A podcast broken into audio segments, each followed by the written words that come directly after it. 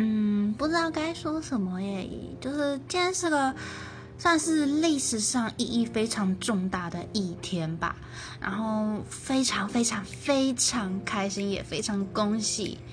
嗯，就是同性族群终于可以结婚，然后嗯，我自己不是，但我身边很多朋友都是，然后就觉得很感动，台湾终于也迎来了这一天，嗯。之前就有看到有人说，台湾是亚洲地区的民主灯塔，民主的灯塔，对。然后希望台湾可以继续照亮其他亚洲国家。然后，嗯，再一次恭喜你们，真的。然后也很谢谢齐家威先生，真的他奋斗了这么久，